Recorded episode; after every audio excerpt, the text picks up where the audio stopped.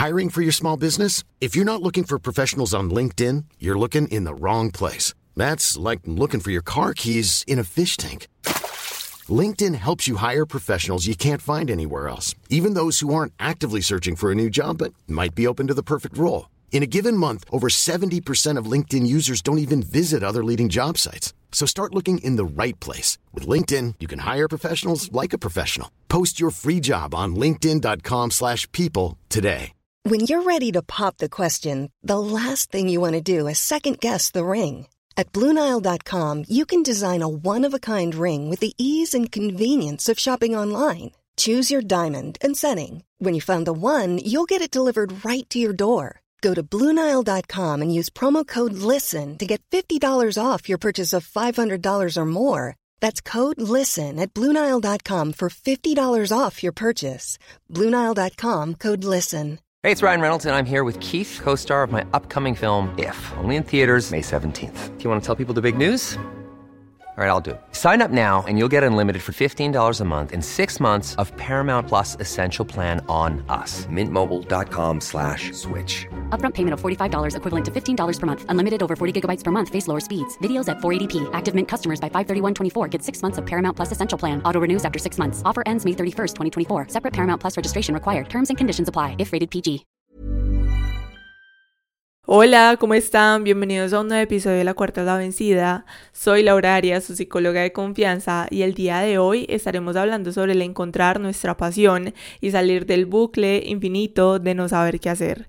Pero antes de iniciar nuestro episodio, ya saben, no olviden seguir, calificar el podcast en la plataforma en la que lo estén escuchando, seguir también La Cuarta la Vencida en Instagram y recuerden que si ustedes quieren compartir su historia, que hablemos de ello en uno de los episodios de los sábados, en la descripción les dejo el link del formulario para que vayan a chismosear, a desahogarse y nada, ahora sí, empecemos.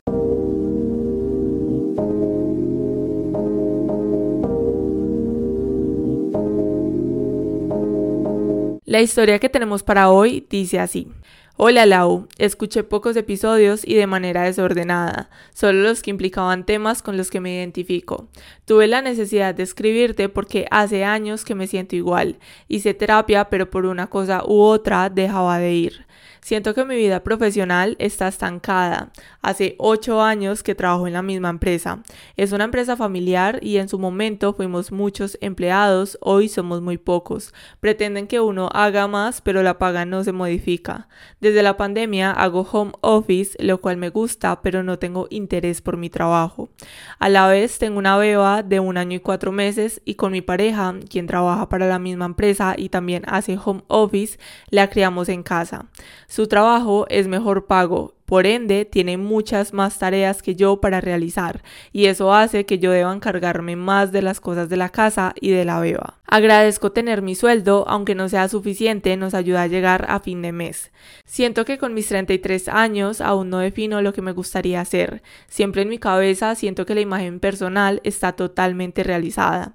Pareja estable de hace muchos años, una perra, una bebé, construyendo nuestra nueva casa, todo lo deseado se concreta, pero en la imagen profesional veo todo borroso, como incompleto. Siento la necesidad de encontrar mi pasión, ya que creo que sería más feliz trabajando de algo que me gusta y ganando poco que teniendo un gran sueldo y odiando mi trabajo. Esto me pasa desde hace muchos años. Me siento estancada y todo me da miedo de probar. Tengo total desinterés por aprender cosas para quizás generar un ingreso más, algo en las redes sociales o programar. Y obviamente ya sé que si no pruebo algo nunca sabré si me gusta, pero me siento en una rueda en la que no puedo salir. Tengo terror al fracaso y por eso ni lo intento.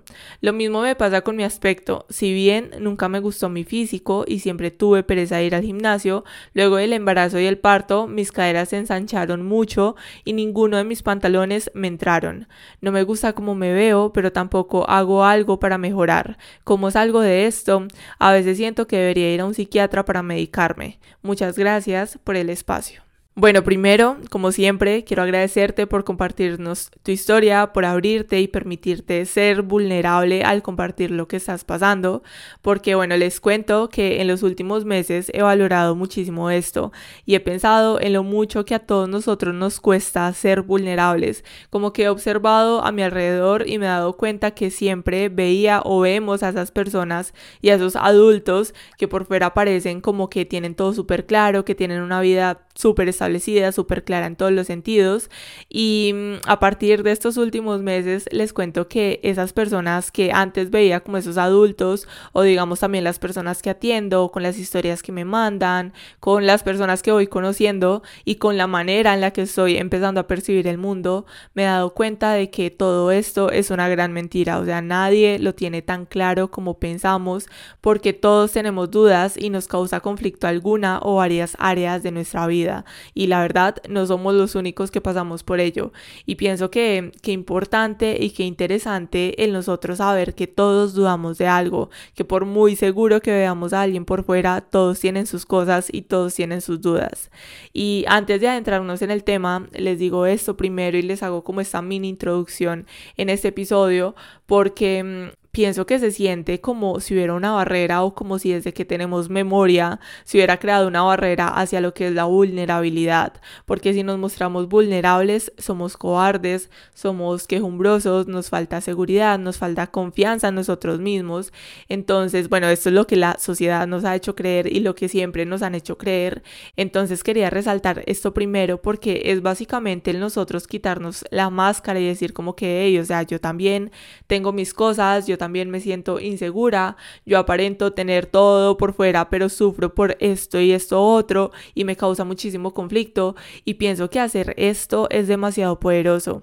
Y además les digo esto porque bueno, hace días me puse a pensar como en todo este tema y de la vulnerabilidad y como les decía, y siento que se aplaude mucho cuando alguien decide mostrarse como es, mostrarse vulnerable y yo la verdad antes como que no le veía mucha relevancia a esto, pero cuando empecé a darle la vuelta a la situación y me apunté con el dedo hacia mí misma, dije como claro, o sea, yo también tengo esa barrera, yo también tengo miedo a contar todo lo que me causa inseguridad y también tengo miedo de mostrar muchas cosas de mí que me causan mucho conflicto y siento que a veces esa vulnerabilidad no tiene ni siquiera tanto que ver con lo que le contamos al mundo, sino lo que nos contamos y nos decimos a nosotros mismos y nos demostramos a nosotros mismos. Creo que va desde ahí porque es como si supiéramos que algo nos causa conflicto o como si algo nos causa malestar y como si al mismo tiempo lo estuviéramos evadiendo o tratarnos de decirnos algo totalmente diferente.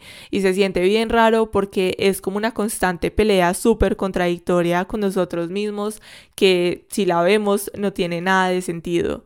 Así que el que esta persona nos enviara esta historia me pone muy feliz porque sé que muchos lo pueden ver como el quejarse, como que, ay, mira, ella ya tiene todo, pues busca qué hacer y ya lo pueden ver como de esa forma, pero yo de verdad lo veo como el abrirse y el ser vulnerable a decir como, mira, es que yo sé que tengo esto en mi vida, sé que esto y esto está bien, que estoy construyendo esto, pero por este otro lado me siento súper perdida y no sé qué hacer y siento que esto no muchos lo aceptamos y no muchos lo hablamos. Y de esta historia podemos hablar varios factores, la verdad, muy interesantes. Y lo primero que podemos ver es lo mucho que ella se siente estancada. Y pienso que desde aquí, desde ese sentimiento, es primero pensar en qué expectativas tienes en tu vida, qué expectativas tienes en tu carrera, qué expectativas tienes en tu familia y todo lo que te rodea. Porque muchas veces pensamos como que, bueno, es que cuando yo tenga esto voy a estar completa y voy a estar súper feliz, pero como aún no lo tengo, no estoy ni completa ni estoy feliz.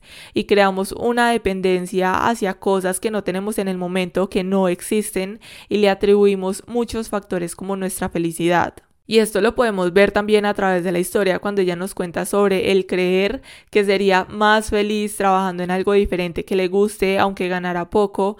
Y pienso desde aquí que además de las expectativas y hablar de esto, también podemos ver lo que es el balance. Porque yo soy una persona, yo pienso que todo en la vida necesita de lo otro, es como que todo se complementa. Y creo que esa parte económica también es súper importante porque digamos, en caso tal de que estuvieras trabajando en algo que te gustara y estuvieras ganando muy poco, posiblemente estarías pensando como que, bueno, para estar feliz me faltaría ganar un poco más y como no estoy ganando más, estoy haciendo lo que me gusta, pero como no estoy ganando más o estoy ganando muy poco, la verdad no estoy feliz y todavía me falta algo para estar completa. digamos que ella lo puede estar orientando hacia el sentirse perdida y hacia el no disfrutar tanto lo que está haciendo. Y te quiero decir que este es el momento perfecto para deshacerte de esas expectativas que estás creando sobre el ser feliz si tienes algo que por ahora no existe en tu vida, porque el día de mañana lo tienes y te aseguro, te súper aseguro que no te vas a sentir totalmente completa.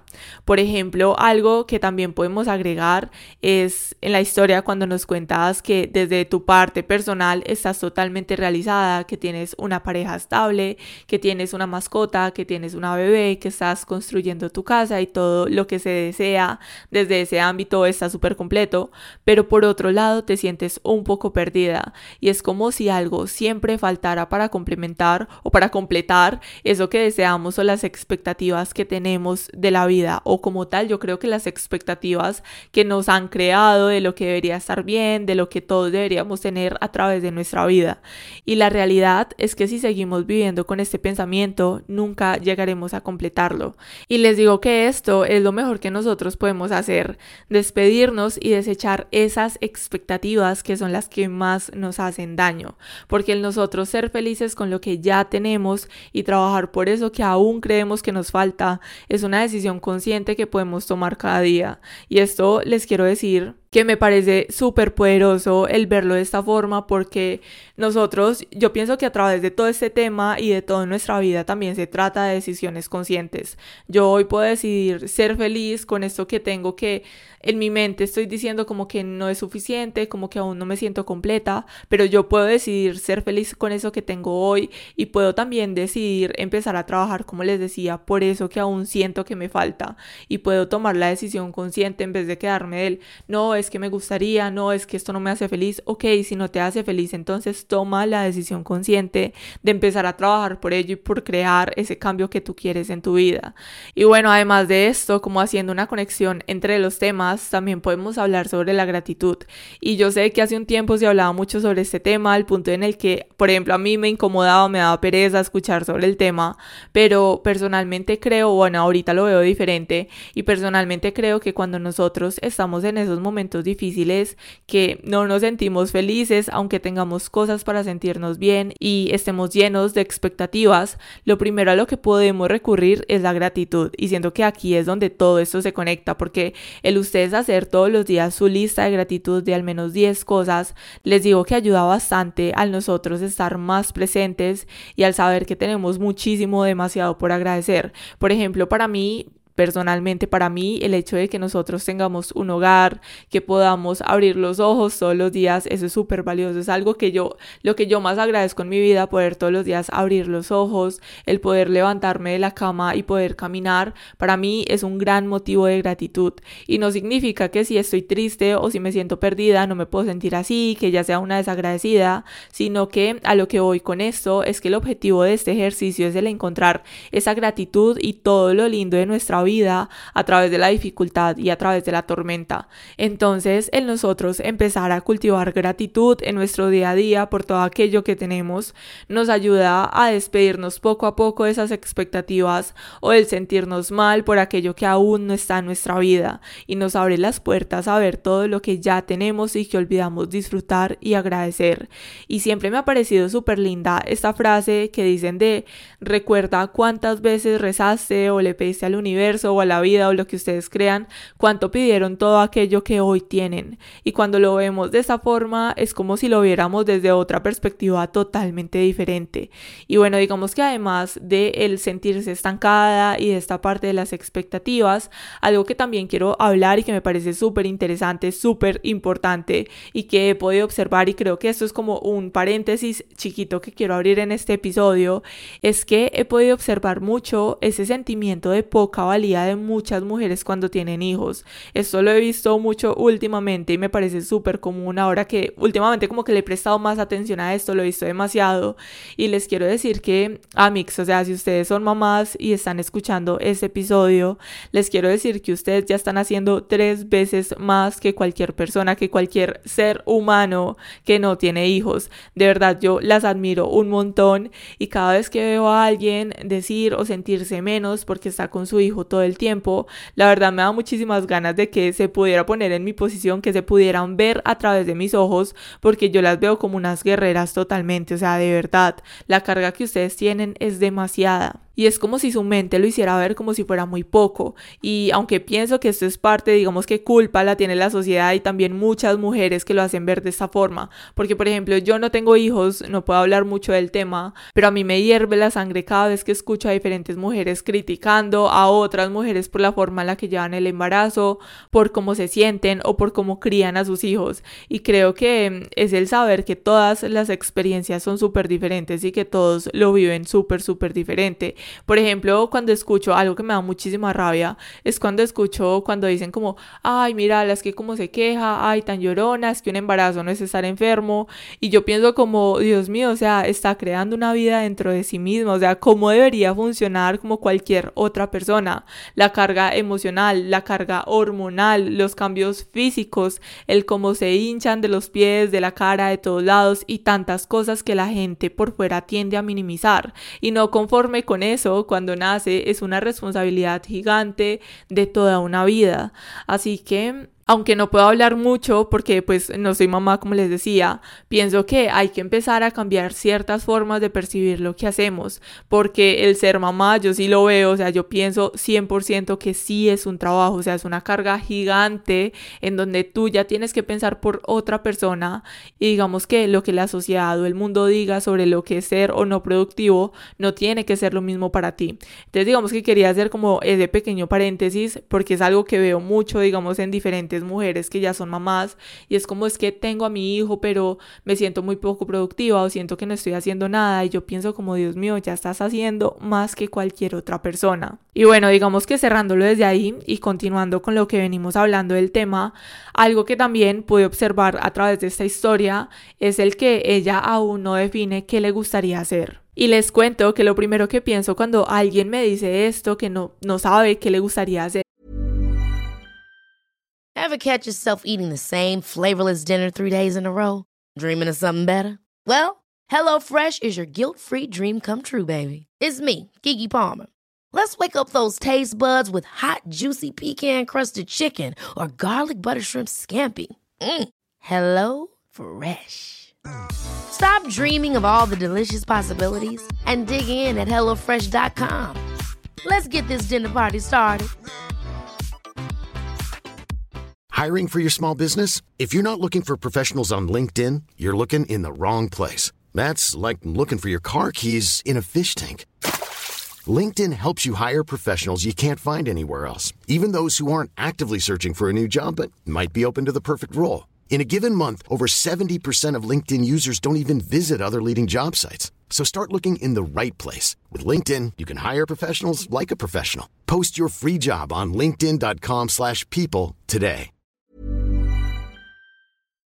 Es ¿Cuál es el afán de encontrar algo? O sea, yo creo que les conté en otro episodio, yo creo que les he contado en diferentes episodios que justamente el año pasado tuve un tiempo en donde estuve haciendo un montón de cosas, buscando hobbies, mirando qué hacía por mi vida. Justo había terminado la universidad, me sentía súper desubicada y recuerdo que llegó un día en el que me sentía súper mal, me senté en el computador y yo dije como que, ok, Laura, ¿qué vamos a hacer? ¿Qué vamos a hacer por la vida? Y aparte de, ese pensamiento del momento de que me sentía súper desubicada, súper mal. Me puse a pensar otros años atrás, como, bueno, ¿qué he hecho a través de los años, además de la universidad y de todo esto? ¿Qué más he hecho? Y entré en una crisis horrible, les digo que horrible, porque me puse a pensar como que, ok, si lo vemos en perspectiva, si vemos hacia atrás, años atrás, nunca he sido constante nada de lo que he hecho en mi vida. O sea, he trabajado en un montón de cosas solamente para pagar la universidad con ese objetivo. He tenido un montón de hobbies Hice bisutería, intenté hacer patinaje, me metí al gym, me metí a CrossFit, hice crochet, hice un montón de cosas que yo sé que en este momento se me escapan. Ah, bueno, también en ese entonces intenté hacer un podcast que también lo dejé a un lado y fue un tiempo en el que me cuestioné absolutamente todo y en medio de la crisis y en medio de todo lo que sentía, mi conclusión fue, ok, hay dos opciones. Una es o no sirvo para nada y la otra es o simplemente no tengo nada que me guste. Y recuerdo que me puse a llorar porque dije como que no, o sea, no es ninguna de las dos opciones, son las dos opciones. Y me sentía a llorar, me sentía súper frustrada porque pensaba también como que, ¿será que quizá no he encontrado mi pasión y tampoco la voy a encontrar? Y me empecé a cerrar en esos pensamientos tan negativos como en esas conclusiones a las que había llegado, que me aferré a esa idea de que las cosas simplemente no se iban a dar, de que simplemente yo no servía para nada, de que simplemente nunca iba a encontrar mi pasión y me la creí en ese momento. Y bueno, les quiero contar también, además de esto, que, bueno, viví así un montón de meses y les voy a leer también un mensaje que me hizo ver las cosas de una manera súper diferente, que me sirvió muchísimo como a empezar a salir de ese pensamiento tan negativo y a esas conclusiones a las que había llegado, que ahora las veo y digo, son muy poco realistas. O sea, es como que en el momento cuando estamos en la crisis, en el momento en el que nos sentimos súper mal, decimos como que simplemente no voy a poder y es como si nos encerráramos totalmente a esas ideas y a esos pensamientos súper negativos que a la vez son súper irracionales. Y bueno, les voy a leer el mensaje que me hizo cambiar la forma de ver las cosas y dice así. Todos tenemos un papel que jugar en el plan divino, pero para que sea significativo no hace falta que se desarrolle en el escenario del mundo, y ningún papel es más valioso que otro. El rol de una persona puede consistir simplemente en ser la madre de sus hijos, mientras que el de otra persona puede ser reunir a las mujeres en círculo todos los meses. No hay ningún rol mejor o peor, o más importante o menos significativo. Todos contamos en nuestro interior con una semilla de luz que encarnamos y que podemos compartir.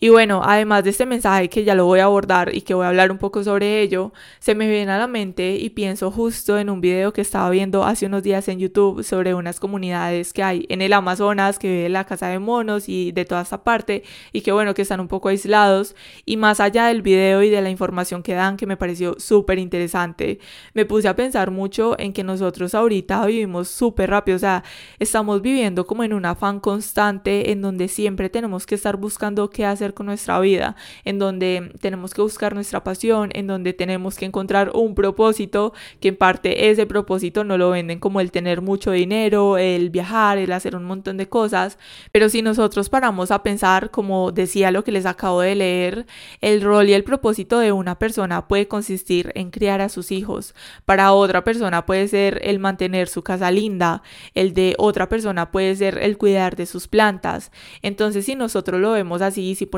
en pausa y decimos como que, ok, ¿qué necesidad tenemos ahorita de vivir tan rápido? Si lo ponemos en pausa y lo vemos de esta forma, nos podemos preguntar entonces por qué hemos transformado tanto nuestro pensamiento a creer que todo esto no vale, que el tener nuestra casa linda y dedicarme a ello no vale, que el cuidar de mis plantas no vale, que el criar a mis hijos no vale, que esto simplemente no es útil.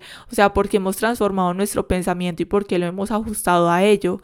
Y pienso que casi todos nosotros, es algo que me parece muy importante y les voy a decir, pienso que casi todos nosotros sí sabemos que nos gusta, sí sabemos qué queremos hacer, pero muchas veces eso que nos gusta y eso que queremos hacer choca con lo que nos dicen que sirve, que deberíamos estar haciendo y es cuando nos llenamos de mil dudas. Así que de nuevo desde aquí quiero decirte que te replantees seriamente qué quieres hacer con tu vida profesional porque es desde ahí donde nos cuentas que viene la mayor dificultad o lo que te genera crisis en este momento de tu vida. Y bueno, otra cosa que quiero mencionar y que se me viene a la mente y que vi hace unos días también en un video era que decían que muchas veces nuestro trabajo no necesariamente tiene que ser nuestra pasión, simplemente es un trabajo que nos brinda la herramienta del dinero para poder pagar nuestras cosas y tal, pero que de acuerdo a eso, cuando lo vemos así, podemos entonces empezar a buscar cuál es nuestra pasión. Y creo que es una forma muy interesante de verlo y que se me vino a la mente y que les quería como mencionar, porque ahora tu trabajo te da para vivir, para tener tu hogar, para todo lo que necesitas, pero aunque no te guste, puedes empezar a buscar algo que realmente te guste y que te apasione más allá de que te dediques a ello al 100% no. Y creo que esto lo podemos identificar a través de tu historia y que si les digo de verdad, si lo pienso, yo también me identifico en esta parte. O sea, este año les voy a contar que bueno, este año tuve unos meses en donde pensaba como que, ok, estoy haciendo el podcast, estoy haciendo acompañamiento psicológico, bueno, terapia, como ustedes lo quieran llamar, estoy construyendo esto y lo otro, pero bueno, ¿qué más? O sea, ¿qué más tengo que hacer? Y fue justo un tiempo donde dije como, esto lo estoy construyendo como mi trabajo, como mi parte profesional, pero realmente qué es lo que a mí me apasiona, qué quiero hacer.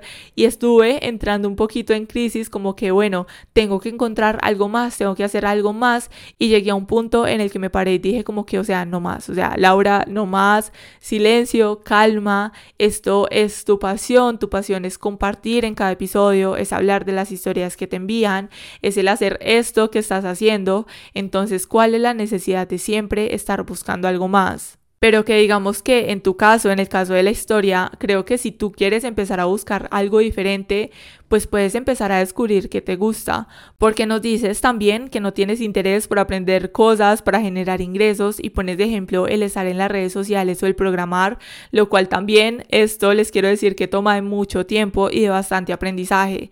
Así que desde aquí empieza a descubrir aparte de tu hogar y de tu trabajo qué te gusta y qué es eso que siempre te ha llamado la atención y solo empieza a aprender.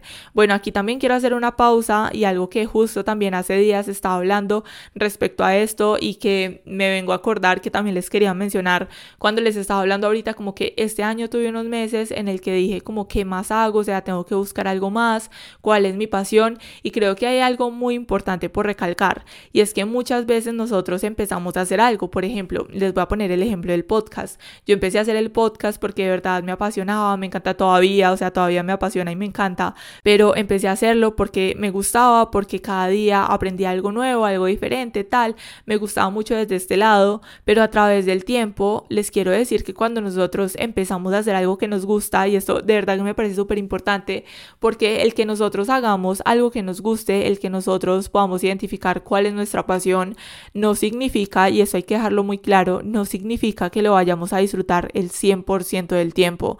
Si ustedes ven a un artista, alguien que pinta cuadros, alguien que dibuja, te va a decir que tiene momentos en donde va a tener crisis creativa, en donde no sabe qué dibujar, no sabe qué pintar y se va a sentir mal. Digamos, con el podcast, y sigo con el ejemplo, hay días, o sea, a mí esto me encanta y me apasiona, pero hay días en donde grabo un episodio y no me sale y lloro y me frustro y siento que ya no voy a ser capaz o digamos, aparte del podcast, sé que tengo que estar en las redes sociales y me cuesta a veces crear posts para Instagram y estar súper presente desde este lado. Entonces muchas veces siento que tenemos este concepto súper erróneo de que si algo nos gusta o si algo nos apasiona, lo tenemos que disfrutar al 100%. Y es entonces donde llegan esos momentos difíciles en donde nos frustramos por algo, en donde tenemos una crisis creativa, en donde no sabemos qué hacer, por ejemplo, no, no sé qué hacer para Instagram o no sé qué TikTok subir o no sé cómo hablar el próximo episodio o cómo abordar el tema, en donde tenemos como esos momentos de crisis que no sabemos qué hacer, que pueden ser momentáneos, en donde podemos pensar como que, ok, si estoy llorando porque no sé cómo hacer este episodio o porque lo intenté grabar y no me salió, entonces eso significa, o saltamos a esas conclusiones de, esto significa que entonces no es mi pasión y que no lo disfruto. Y digamos que por ese lado yo lo estaba orientando cuando tuve esa crisis este año, esos meses, como de que me está costando grabar los episodios, entonces esto es significado de que no me gusta tanto o que solamente lo tengo que ver como algo profesional. Y después llegué hasta otra conclusión de que no, o sea, así nos guste algo, así nos apasione algo, esto no significa que lo vayamos a disfrutar al 100%. Y vuelvo y les digo, es un concepto súper erróneo que podemos poner en perspectiva y que también debemos parar a pensar. Porque esto también es lo que nos hace que no seamos tan constantes con aquello que nos gusta. Por ejemplo, cuando yo también hice bisutería, me gustaba mucho, pero tenía momentos en donde no sabía cómo hacer una tobillera, no sabía cómo hacer una manilla, un collar, me frustraba y dije como que no, o sea, esto no es lo mío, esto no me gusta, cuando de verdad me encantaba hacer todos los diseñitos que hacía y todo lo que hacía me encantaba y la verdad los vendía y me iba súper bien desde esta parte y lo dejé a un lado porque justo llegué a ese momento donde dije, ok, no, o sea, tengo crisis, esto me está costando, entonces significa de que no me gusta. Y es el nosotros tener claro esto, de que si ustedes empiezan algo y tienen claro y tienen presente desde el inicio de que van a haber momentos en donde se van a sentir mal, donde las cosas no van a fluir del todo, siento que esto también les va a ayudar muchísimo a ser consistentes y a ser muy disciplinados con lo que ustedes quieren empezar a crear. Es como tener desde el inicio un objetivo súper claro del por qué ustedes quieren aprender eso, más allá de si se monetiza o no de lo que sea, digamos el objetivo que ustedes tengan desde el inicio, tenerlo súper claro y aferrarse a eso. Algo que a mí también me ha servido es el en Notion. Yo utilizo mucho Notion para todo lo del podcast y todo lo que voy escribiendo de los episodios. Tengo una frase súper bonita, súper personal, que tengo desde ahí como súper marcada. Y cada vez que tengo dudas, cada vez que me siento mal, cada vez que no quiero seguir haciéndolo por una cosa o la otra, veo esa frase y me recuerdo de por qué lo inicié y cuál es el motivo por el cual estoy haciendo esto. Entonces, creo que esta parte, bueno, quería como hacer esta pausa y quería mencionarles esto porque de verdad me parece muy importante que podamos empezar a verlo de esta forma. Así que desde aquí, volviendo como a la historia y a lo que ella le está sucediendo y a lo que le está pasando, pienso que puedes empezar a ver lo que quieres hacer o empezar a descubrir, ok, si toda la vida, digamos, si siempre te ha llamado la atención la repostería, empieza a hacer recetas. Si quieres empezar a estudiar alguna carrera, empieza a investigar qué ven en esa carrera. Si te gusta, por ejemplo, el tener tu casa súper linda y eres buena en ello, empieza a hacer tutoriales de limpieza. El caso es que puedas empezar a buscar y a pensar qué te gusta, o sea, solamente porque te llama la atención, no porque digamos, ay no, es que programación o redes sociales, porque esto es lo que está dando plata o lo que a muchas personas les está dando plata, sino que puedas empezar a buscar desde ahorita de verdad qué te gusta y qué es lo que te llama la atención. Y algo también súper importante para resaltar desde aquí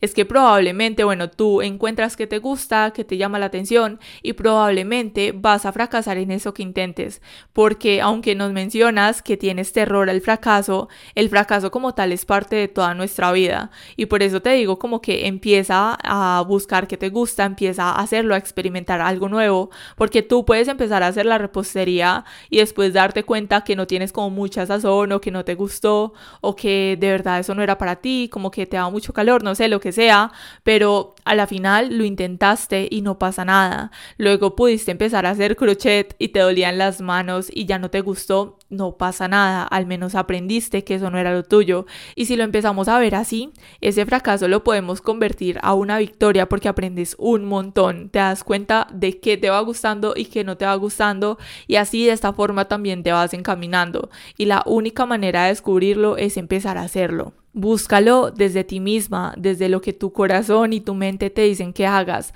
no por tener un ingreso extra o porque igual dices como que no tienes ningún interés de aprender algo nuevo para llevarlo a cabo, entonces empieza a generar el interés por hacer eso que sí te llama la atención y que siempre has querido hacer. Así que resumiendo todo esto, todo lo que hemos hablado el día de hoy, pienso que es empezar a hacer un montón de despedidas y de votar creencias y cosas que ya no nos sirven en nuestra vida, como por ejemplo las expectativas, las creencias de la maternidad y la productividad, el propósito de vida que se enfoca en lo que se supone que debemos hacer, el miedo al fracaso y el buscar qué hacer desde lo que nos dicen que hagamos, como por ejemplo la programación y el hacer cosas en las redes sociales.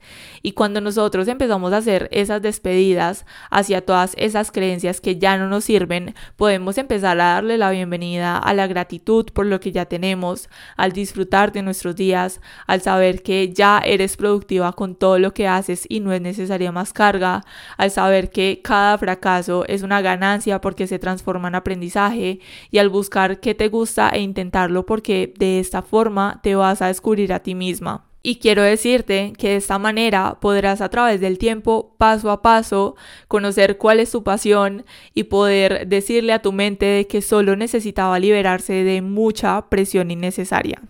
Gracias por compartirnos tu historia, gracias por permitirme hablar de ello. Te mando a ti y a todos los que escucharon este episodio un abrazo gigante. Recuerden que la cuarta es la vencida y que siempre, siempre, siempre podemos empezar de nuevo.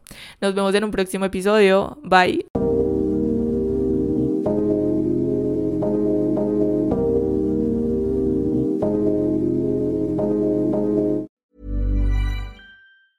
Ever catch yourself eating the same flavorless dinner three days in a row? Dreaming of something better? Well, HelloFresh is your guilt-free dream come true, baby. It's me, Kiki Palmer. Let's wake up those taste buds with hot, juicy pecan-crusted chicken or garlic butter shrimp scampi. Mm. Hello Fresh. Stop dreaming of all the delicious possibilities and dig in at HelloFresh.com. Let's get this dinner party started. Mom deserves the best, and there's no better place to shop for Mother's Day than Whole Foods Market. They're your destination for unbeatable savings, from premium gifts to show-stopping flowers and irresistible desserts. Start by saving 33% with Prime on all body care and candles. Then get a 15-stem bunch of tulips for just $9.99 each with Prime. Round out Mom's menu with festive rosé, irresistible berry chantilly cake, and more special treats. Come celebrate Mother's Day at Whole Foods Market.